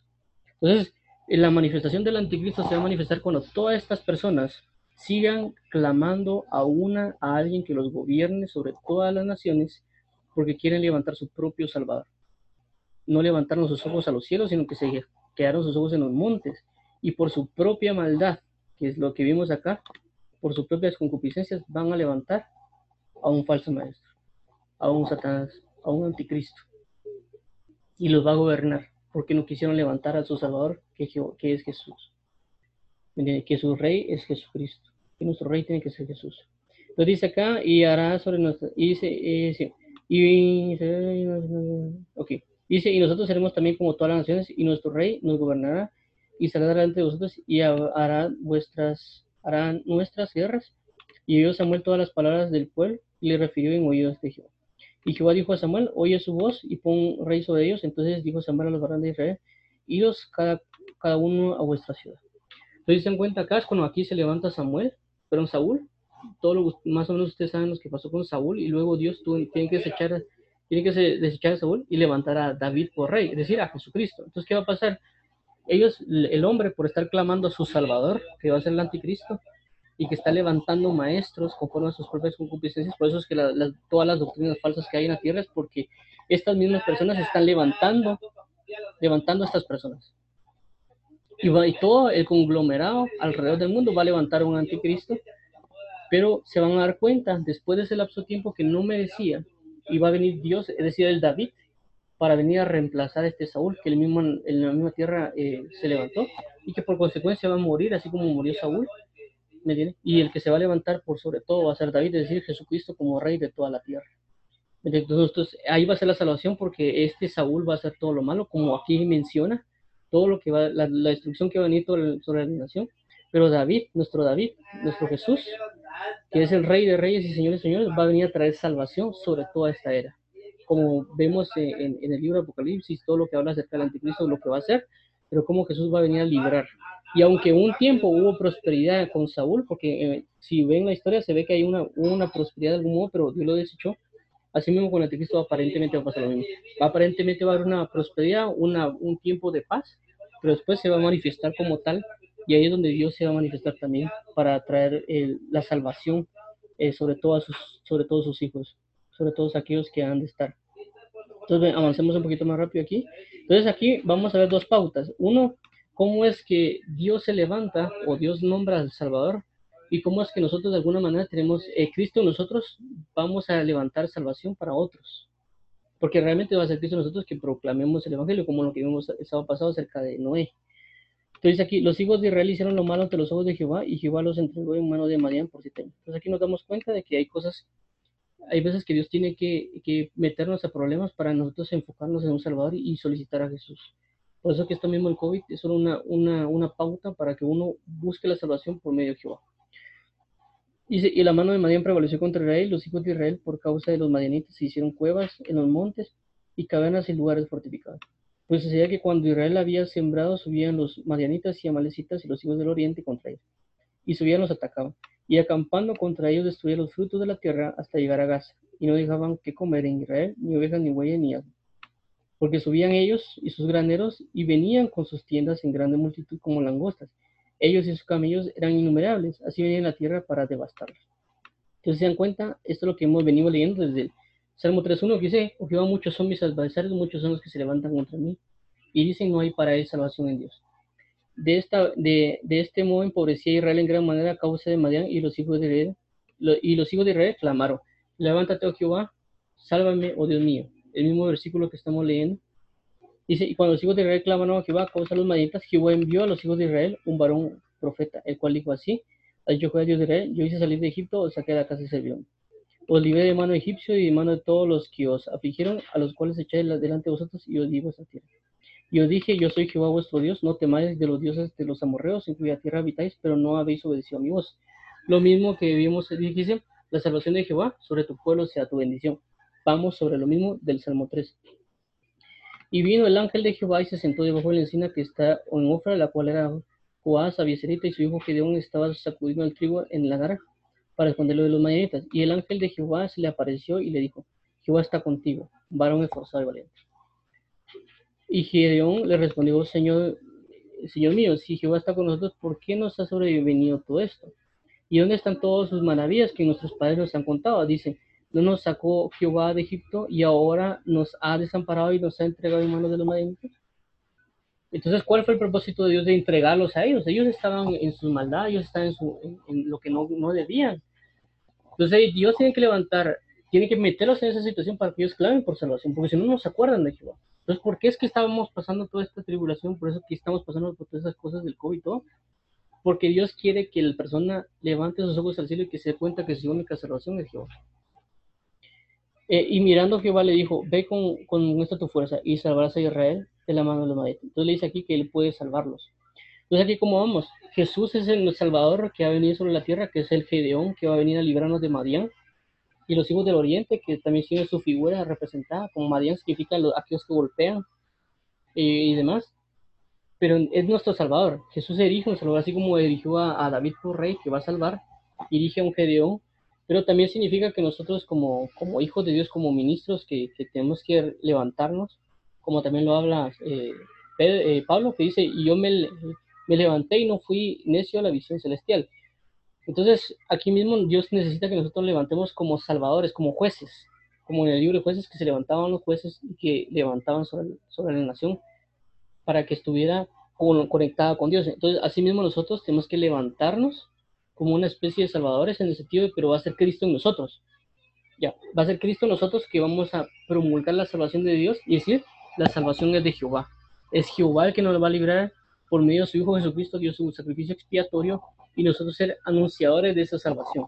Esa es la manera que Dios erige a cada ministro para que proclame la salvación de Dios Padre y saber que el único, su Hijo Jesucristo es el que dio expiación por nosotros y, y se resucitó entre los muertos para ser salvos. Entonces, eso es lo que Dios quiere, que seamos esforzados y valientes, que seamos como Jesús y Dios nos hace un llamado para que nosotros pregonemos eso. Y para, como dice aquí arribita, que por su eh, que se levantaron maestros conforme a sus propias concupiscencias, pero ahorita quiere Dios levantar a personas que tengan sana doctrina, ¿para qué? Para que guíen a esas personas que andan necesitando esa salvación. Y nosotros decirles, miren, la salvación es de Jehová, apuntar a Jehová, que es la salvación y Dios nos va a usar como instrumentos de salvación, pero indicar, es Jehová, es Jesús, a Él le pertenece la salvación, toda la gloria, toda la honra, el honor y el poder. Dice, entonces le respondió, ah, Señor mío, ¿con qué salvaré yo a Israel? Y aquí mi familia es pobre en Manasés y yo el menor en la casa de mi padre. Jehová le dijo, ciertamente yo estaré contigo y derrotarás a los madianitas como un solo hombre. Y él respondió, yo te ruego que si he hallado gracia delante de ti, me des señal de que tú has hablado conmigo. Te ruego que no te vayas de aquí hasta que vuelva a ti, sea que ofrenda y ponga delante de ti. Y respondió, yo esperaré hasta, hasta que vuelva. Entonces Jehová preparó un cabrito y panes sin levadura de un, de un efa de harina y lo puso eh, en carne de canastilla y en caldo de orilla de una olla y sacándolo y se lo presentó de aquí a encina. Entonces el ángel de Dios le dijo, toma la carne y panes de levadura y ponlo sobre la peña. Y vete el caldo y lo hizo así. Y el ángel le llevó al báculo que tenía en su mano, tocó con la punta de la carne y los panes sin levadura y subió fuego de la, de la peña, el cual consumió la carne y los panes sin levadura y el ángel Jehová desapareció su vista. Entonces, se dan cuenta acá, le dan señal a, Gedeón de lo que va a acontecer, que iba, va a traer salvación él, pero realmente no es él, sino que él fue instrumento de salvación eh, pero así mismo es con nosotros. Nosotros vivimos, nuestra zona, nuestra colonia, nuestra nación eh, está en problemas, está en caos. Hay pecados, hay soberbias, hay muchas cosas. Y Dios quiere levantarnos como salvadores, pero realmente es Él en nosotros para pregonar su salvación y que la nación sea restaurada y nos confirma. Y a veces nosotros no entendemos que nos está hablando Dios. Por eso dice que aquí dice que, viendo Gedeón, entonces Gedeón, que era el ángel de Jehová, dijo, ah, Señor, Jehová, que he visto el ángel de Jehová cara a cara. No se dio cuenta que lo que quien le estaba hablando venía de parte de Dios y que era un, un, ente espiritual verdadero para que él entendiera que era Jehová el que lo estaba llamando a salvación. Entonces Dios nos llama constantemente para nosotros levantarnos y pregonar el Evangelio para salvación, indicando que la única salvación procede de Jehová y que Jesucristo es nuestro Salvador por medio de su sacrificio en la cruz y resurrección. Dice, pero Jehová le dijo, pasa a ti, no tengas temor, no mirarás. Y edificó allí Jehová a Gedeón altar a Jehová y lo llamó Jehová Shalom, Salom, el cual permanece hasta el día de hoy en Ofra. Aconteció que la misma noche Jehová tomó un toro de lato de siete, eh, de siete años y derribó el altar de Baal que su padre tiene y corta también la imagen de acera que está junto. Y edifica, y edifica altar a Jehová, tu Dios, en la cumbre que está en peñasco, lugar conveniente, y tomando el segundo todo, sacrificalo y holocausto, en el holocausto con la madera de imagen de acera que habrá cortado. Ay, Dice, entonces Gideón tomó diez hombres de sus siervos e hizo como Jehová le, le dijo, mas temiendo hacerlo de día por la familia de su padre y por los hombres de la ciudad, lo hizo de noche. Por la mañana, cuando los de la ciudad se levantaron, he aquí que el altar de Baal estaba derribado y cortaba la imagen de acera que estaba junto a él. Y el segundo todo había sido ofrecido en holocausto. Entonces aquí nos damos cuenta cómo es que Dios puede levantarnos o quiere levantarnos, pero Él necesita que destruyamos todo, todo enlace que tenemos con las tinieblas. Por eso que ven que mata la estatua del papá de Baal y, de acera, para no tener ninguna relación con el pecado. Y por eso necesitamos levantarnos como salvadores, que no levante. Pero también muestra cómo Jesús es un Gedeón que destruyó con toda la tiniebla, pero ahorita quiere erigirse para salvar a todo Israel. Y se, y se dijo a unos a otros, ¿quién ha hecho esto? Y buscando inquirir, Gedeón hijo de Joás, lo ha hecho. Entonces los hombres de la ciudad dijeron a Joás, saca a tu hijo para que muera, porque ha derribado el altar de Baal y ha cortado la imagen de acera que está junto a él. Y Joás respondió, todos los que estaban junto a él, contenderéis vosotros por Baal, defenderéis su causa, cualquiera que contienda por él, que muera esta mañana. Si, su, si es un Dios que contiene por sí mismo, porque él derribó su altar. Aquí, aquel día Gedeón fue llamado Jerobal, esto es contienda Baal contra él, por cuanto derribó su altar.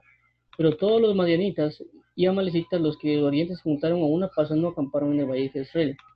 Entonces el espíritu de Jehová vino sobre Gedón y cuando éste tocó el cuerno, el cuerno, los habitantes se reunieron con él y envió mensajeros por todo, por todo Manasés y ellos también se juntaron con él. Asimismo envió mensajeros a Aser, Zabulón, Neftalí, los cuales salieron encontrarles. Y Gedón dijo a Dios, si has de salvar a Israel por mi mano, como ha dicho, he aquí que yo pondré un vellón de lana en la era y si el rocío estuviera en el vellón solamente quedando seca toda la tierra, entonces entenderé que salvarás a Israel por mi mano, como lo ha dicho. Y aconteció así, pues, eh, cuando se levantó de mañana, exprimió el vellón y sacó de él el rocío y tesón de lleno de agua. Magión dijo a, Dios, no sé si no tuviera contra mí si aún hablara de esta vez, solamente probaré ahora otra vez con el vellón, te ruego que solamente el vellón quede seco. Y el rocío sobre la tierra, y aquella noche lo hizo Dios así y solo el vellón quedó seco y en toda la tierra hubo oración. Aquí voy con todo esto, es de que, como les digo, fácil a veces decir que Jesús nos va a salvar y está bien, Él nos va a salvar, Él nos va a recetar, pero Él necesita ministros del Espíritu Santo que se levanten y cumplan con la obra del ministerio a la cual fueron llamados y a veces nosotros dudamos como Gedeón, tenemos miedo como Gedeón, tenemos dudas y decir si realmente Dios me va a usar para entrar, para predicar la salvación, realmente Dios me va a usar para que pueda ser boca de Él realmente Dios me va a salvar para ser un instrumento de liberación y salvación. Y tenemos esa duda. Podemos acercarnos así como lo hizo Gedeón. Mira, Señor, si tú vas a ser el que vas, me vas a hacer, me hace, voy a ser instrumento de salvación por medio de ti, explícame, dirigime, enséñame qué es lo que necesito para yo ser consciente, para yo tener una claridad de lo que me estás diciendo y yo poder, yo poder hacer la obra que me estás mandando hacer. ¿Por qué? Porque la salvación es de Jehová. Entonces Dios va a levantar a un Salvador de, un lugar, como digo, pero va a ser el Espíritu de Cristo en él que va a señalar a Jesús como Salvador. Entonces todos van a ser salvos porque Él va a señalar a Jesús. Dice, Él es el Salvador, Él me salvó, Él me rescató, así mismo los puede rescatar a ustedes, los puede salvar a ustedes de una condenación eterna y de cualquier problema que puedan eh, habitar sobre esta tierra. Él es su Salvador, de Jehová la salvación, Él se levantará en su favor. Así mismo tenemos que ser nosotros como Jehová, pero tenemos que creer esas palabras que Dios nos ha puesto la mirada en nosotros para que nosotros llevemos el Evangelio a todas las naciones, pero que si tenemos dudas podemos venir a preguntar y Él nos va a marcar quiénes somos, nos va a decir, mira, necesito que haga esta cosa. Luego de esto, como en el, versículo dice, la salvación es de Jehová, que es el, prácticamente el título del tema, y vimos este Salmo 8, dice, sobre tu pueblo sea tu bendición. Ahora lo bello de la salvación y que la salvación es de Jehová, de lo que hemos estado hablando prácticamente el día de hoy, eh, que la salvación de Jehová y, y, todo lo que conlleva lo que llama eh, Cristo Jesús, cómo Él se levanta a nuestro favor, que nosotros levantemos a otros o que esperemos la salvación que Él tiene. Ahora veamos la parte ese sobre tu pueblo sea tu bendición. Como les comentaba, no es el hecho de que Dios venga y solo nos salve y miramos qué hacemos. O, ah, te salve, qué bonito. Bueno, una bonita amistad, cada quien por su lado y, y ahí nos miramos cuando puedas otra vez. Sino que Dios, cuando otorga su salvación, no solo otorga su salvación.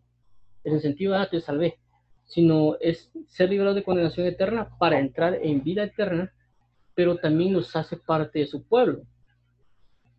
Y ese pueblo que Él está tiene privilegios. No es solo un Dios de, ah, te salvé y ahí está tu pueblo. Si estás en escasez, sin escasez. Si estás en maldad, sin maldad. Si estás en iniquidad, sin iniquidad. Si no tienes padre, si sin padre. No, Dios no hace eso. Dios lo que hace es, miren, yo tengo acá esta salvación. Ustedes no solo van a ser libres de condenación eterna, sino que aparte de librar de condenación eterna, le voy a dar vida eterna y aparte de la vida eterna, les voy a dar una paternidad, le voy a dar un reinado, le voy a dar un señorío, le voy a dar una enseñanza, le voy a hacer parte de mi pueblo y yo voy a ser su Dios. Si ustedes tenían otros dioses, lo siento, ellos ya no tienen ninguna autoridad sobre ustedes. Ahora yo voy a formar, yo voy a ser su Dios y Dios comienza a formar eh, a esa persona para salvación eterna. Entonces dice acá el Levítico, vemos parte de lo que significa el pueblo de Dios, y andará entre vosotros y yo seré vuestro Dios. Dice, y andaré entre vosotros y yo seré vuestro Dios y vosotros seréis mi pueblo. Yo Jehová vuestro Dios, que os saqué de la tierra de Egipto para que no fueseis sus siervos y rompí las coyundas de vuestro yugo y os he hecho andar con el rostro erguido. Entonces, si se dan cuenta acá, es como es que Dios se levanta a nuestro favor y dice que Él va a traer libertad a nuestras vidas porque Él es, es nuestro pueblo. Es decir, ya de una promesa de que, ok, me aceptaste, soy tu salvador, pero también te voy a continuar salvando te voy a rescatar de todo lo que va a acontecer de tu vida porque eres mi pueblo. Entonces Jeremías 11.4 dice lo mismo, el cual manda a, vuestros padres el día que los saqué de la tierra de Egipto, el del horno de hierro, diciendo, oíd mi voz, cumplid mis palabras conforme a todo lo que os mando, y me seréis por pueblo, y yo seré a vosotros por Dios. Otra vez. Pero este es el pacto que haré con la casa de Israel después de aquellos días, dice Jehová, daré mi ley en su mente y la escribiré en sus corazones, y yo seré a ellos por Dios, y ellos me serán por pueblo. Nos habla aquí el nuevo pacto que por medio del sacrificio de Cristo, porque nuestra salvación nos da un nuevo pacto nos ha hecho parte de un pueblo y va a poner leyes en nuestra mente y corazones para que podamos obedecerla y que esa bendición de esa salvación caiga sobre nosotros, esa bendición de salvación. Lo mismo dice Hebreos 8, vamos a leerlo, dice, ahora bien, el punto principal de lo que venimos diciendo es que tenemos tal sumo sacerdote, el cual se sentó a la diestra del trono de la majestad de Dios, en, en la majestad de los cielos, que es Jesús, ministro del santuario de aquel verdadero tabernáculo que levantó el Señor y no el hombre. Porque todo sumo sacerdote está constituido para presentar ofrenda y sacrificio, por lo cual es necesario que también éste tenga algo que ofrecer. Así que estuviese sobre la tierra, ni siquiera sería sacerdote. Si estuviese sobre la tierra, ni siquiera sería sacerdote. Habiendo un sacerdote, sacerdote que presenta las ofrendas según la ley, los cuales sirven a lo que es figura y sombra las cosas celestiales, como le advirtió a Moisés cuando iba a dirigir el tabernáculo, diciéndole, mira, haz todas las cosas conforme al modelo que se te va a mostrar en el monte. Pero ahora tanto mejor ministerio es el tuyo, el suyo, cuanto es mediador de un mejor pacto, establecido sobre mejores promesas. Porque si aquel primero hubiera sido un, sin defecto, ciertamente no se hubiera procurado lugar para el segundo.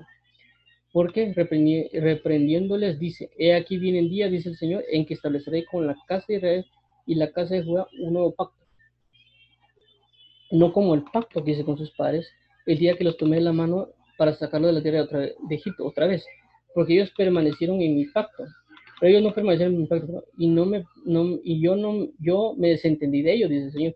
Como les digo, la salvación es un pacto. Entonces no es que Dios venga y dice, ah, ok, o sea, este, esta es mi salvación, bueno, que haga lo que quiera, sino que Dios dice, bueno, mi salvación es un pacto, estamos entrando en un pacto, te salvé y tienes todo esto por delante, pero tienes que respetar el pacto o si no uno vuelve a caer en condenación eterna. Dice, por lo cual este, por lo cual este es el pacto que haré con la casa de Israel después de aquellos días, dice el Señor.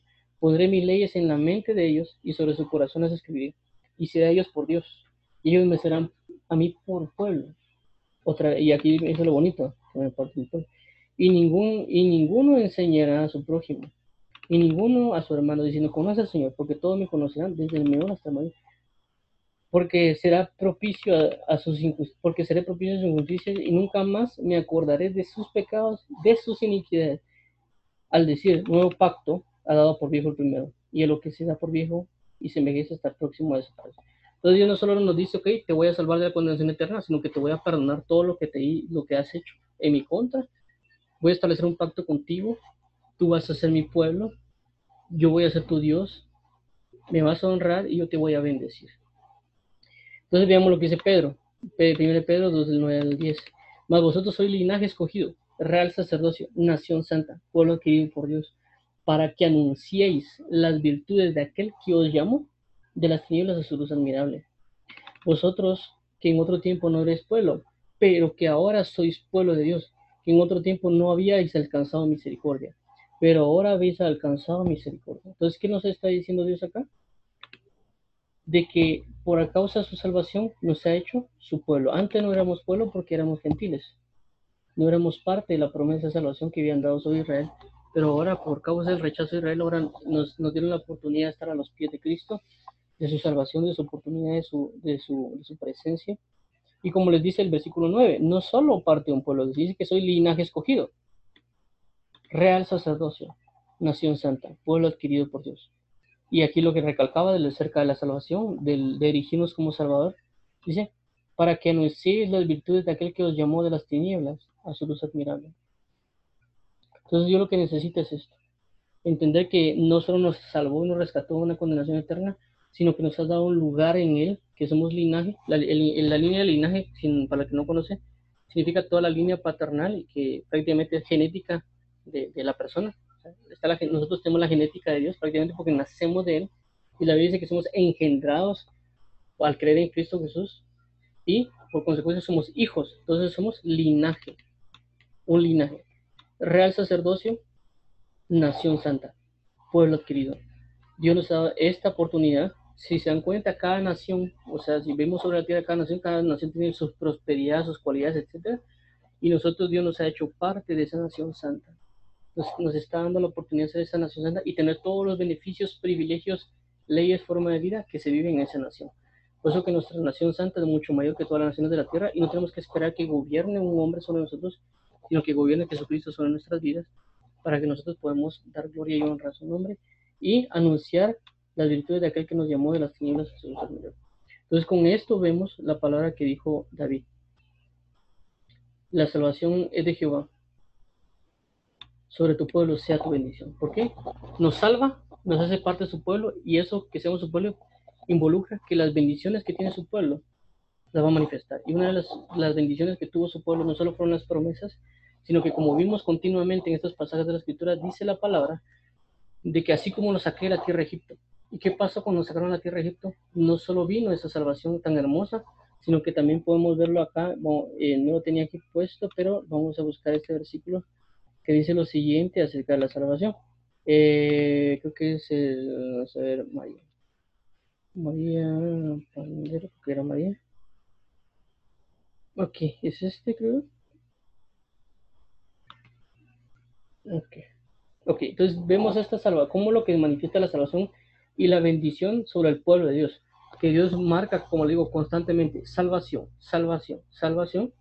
Y no solo eso, sino que permite que salga el pueblo Israel por las aguas, que significa el bautismo en agua, y luego ese bautismo en agua permite Dios que venga una alabanza a causa de la salvación. Es decir, la bendición de Dios es una alabanza. Ellos se sorprendieron de la gran, de la gran eh, salvación que Dios otorgó, les otorgó a ellos, y a, través de ese impacto de salvación, entonces, eh, eh, permite. Entonces, a través de ese impacto de salvación, ellos se regocijaron en la bendición de Dios. Sobre tu pueblo sea tu bendición. Y comenzó este cántico tan hermoso que dice aquí. Dice. Entonces cantó Moisés, cantó Moisés y los hijos de Israel cántico a Jehová. Dijeron, cantaré yo a Jehová porque se ha magnificado grandemente. Ha, ha echado en el mar al caballo del jinete. Jehová es mi fortaleza y mi cántico. Y dice, y ha sido mi salvación. Este es mi Dios y lo alabaré. Día Dios de mi Padre, y lo enalteceré. Jehová es varón de guerra, Jehová es su nombre. Echó en el mar a los carros de Faraón y su ejército, y sus capitanes escogidos fueron hundidos en el mar rojo. Los abismos los cubrieron, descendieron las profundidades como piedra. Tu diestra, oh Jehová, ha sido magnificada en poder. Tu diestra, oh Jehová, ha quebrantado al enemigo. Y con la grandeza de tu poder has derribado a los que se levantaron contra ti. Enviaste tu ira, los consumió como a hojarasca. Al soplo de tu aliento se amontonaron las aguas, se juntaron las corrientes como un montón, los abismos se cojaron en medio del mar. El enemigo dijo, perseguiré, apresaré, repartiré despojos, mi alma se saldrá de ellos. Sacaré mi espada, los destruiré, lo destruiré a mi mano. Soplaste con tu viento, los cubrió el mar. Se hundieron como polvo en las impetuosas aguas. ¿Quién como tú, oh Jehová? Entre los dioses, ¿quién como tú, magnífico en santidad? Terrible en maravillosas hazañas, hacedor de prodigios. Extiende tu diestra, la tierra los tragó. condujiste en tu misericordia a este pueblo que redimiste, lo llevaste con tu poder a tu santa morada. Lo oirán los pueblos y temblarán. Se apoderará dolor de la tierra de los filisteos. Entonces los caudillos de Edom se turbarán. A los valientes de Moab los sobrecogerá temblor. Se acordarán todos los moradores de Canaán. Caigan sobre ellos el temblor y espanto. A la grandeza de tu brazo enmudezcan como una piedra. Hasta que haya pasado tu pueblo, oh Jehová. Hasta que haya pasado este pueblo que tú rescataste. Tú los introducirás y los plantarás en el monte de tu heredad, en lugar de tu morada que tú has preparado, Jehová. En el santuario de tus manos, oh Jehová, han afirmado. Jehová reinará eternamente y para siempre. Dice, porque eh, Faraón como entró cabalgando con sus carros y su gente de caballo en el mar, y Jehová hizo volver a las aguas del mar sobre ellos, mas los hijos de Israel pasaron en seco por el medio del mar. Y María la profetisa hermana de Aarón tomó un pandero en su mano y todas las mujeres salieron en pos de ella con pandero y danza. Y María le respondió, cantad a Jehová, porque en extremo se ha engrandecido, ha echado en el mar al caballo de Entonces vemos aquí como la salvación de Jehová manifiesta una gran bendición de alabanza sobre todos ellos y de ver la gran cantidad de salvación, de, lo que lo hermoso que es la salvación de Dios, dan una alabanza. Entonces, una de las cosas que va a manifestar en nuestras vidas a Dios es darnos un cántico, no una alabanza de regocijo, porque hemos sido librados de todos los enemigos y todo el impacto que ha hecho. ¿Por qué? Porque nos ha dado por pueblo. Entonces la salvación de Dios siempre va a estar manifiesta y van a ser cánticos que vamos a cantar para alabanza a Dios y dar gloria a su nombre porque nos ha rescatado de, de, toda obra de iniquidad. Por eso mismo vemos que se menciona constantemente en los pasajes de la Biblia, eh, así como pasó con Egipto, así como pasó con Egipto, así como pasó con Egipto. este es un punto muy clave de la salvación de Dios, como aquí dice, y ha sido mi salvación. Entonces, esto es de entender que la salvación procede de Jehová, que nadie hubiera podido sacar al pueblo de Israel, hubiera podido salvar a ese pueblo de Israel, y así como nosotros, nadie nos hubiera podido salvar de la condenación eterna, o a David de todos sus temores, con la palabra que dice, no hay para, no hay para él salvación en Dios. Pero por medio de Jesucristo, Dios quita esas palabras, no hay para salvación en Dios, y pone las palabras eh, de Jehová la salvación, sobre tu pueblo sea tu bendición. Entonces, esto es lo, lo, lo de hoy, lo de prácticamente la enseñanza de hoy, de, acerca de que de Jehová viene la salvación, de Jehová la salvación, pero también va a proveer de bendición para su pueblo, porque nos ha escogido como linaje escogido, como raza de y nación santa, pueblo adquirido. Y él se va, y él se levanta por nuestro Dios, por nuestro Rey, y él es el que nos va a salvar en todas nuestras etapas, todas nuestras vidas, tanto en el momento que queremos en él, como nuestro proceso hasta la venida de su Hijo Jesucristo, y también cuando se manifiesta su venida, para ya no levantar, para nosotros no levantar un anticristo, sino esperar la salvación de Jehová, que es Jesucristo en su venida, para que Él destruya al anticristo y nosotros estemos bajo el gobierno de Dios Padre. Entonces, eh, no sé si alguien tiene aquí alguna alguna duda o alguna pregunta aquí, no sé.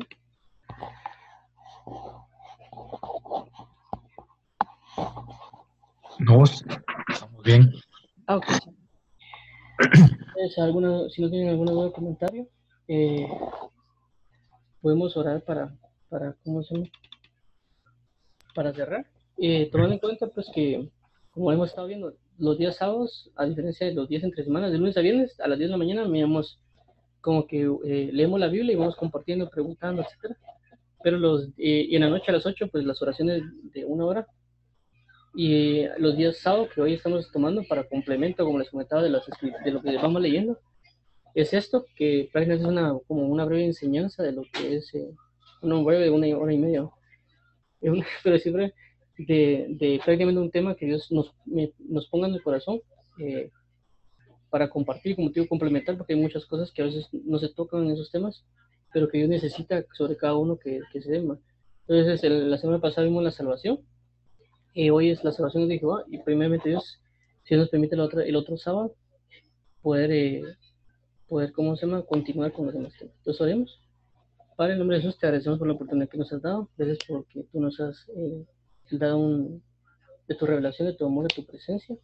Ayúdanos a ser fieles a tu nombre, a ser fieles a ti, a ser rescatados, a ser renovados, a buscarte en espíritu y verdad, y que tú seas nuestra pasión, nuestro Salvador, nuestro Señorío, nuestra paz. Y gracias por amarnos y dar tu salvación eterna para nosotros. Te agradecemos por todo este amor, te agradecemos por toda esta gracia. Te agradecemos por amarnos y, y, renovarnos en espíritu y verdad. Guarda cada uno, dirígelo y llévalo en tu paz. Ayuda a que la semilla no se la coma el enemigo, no se la lleve, sino que pueda estar sembrada en buena tierra y que pueda dar fruto al 30, 60 y 5 por uno para alabanza de la gloria de tu gracia. Guarda cada uno, guarda a José, bendícelo y dirige a su familia en Cristo Jesús. Te agradecemos, Padre eterno, en el nombre de Cristo Jesús, Señor. Amén y amén. Entonces ahí estamos. Primero Dios, eh, nos vemos el, el lunes, ¿no? Sí, está bien.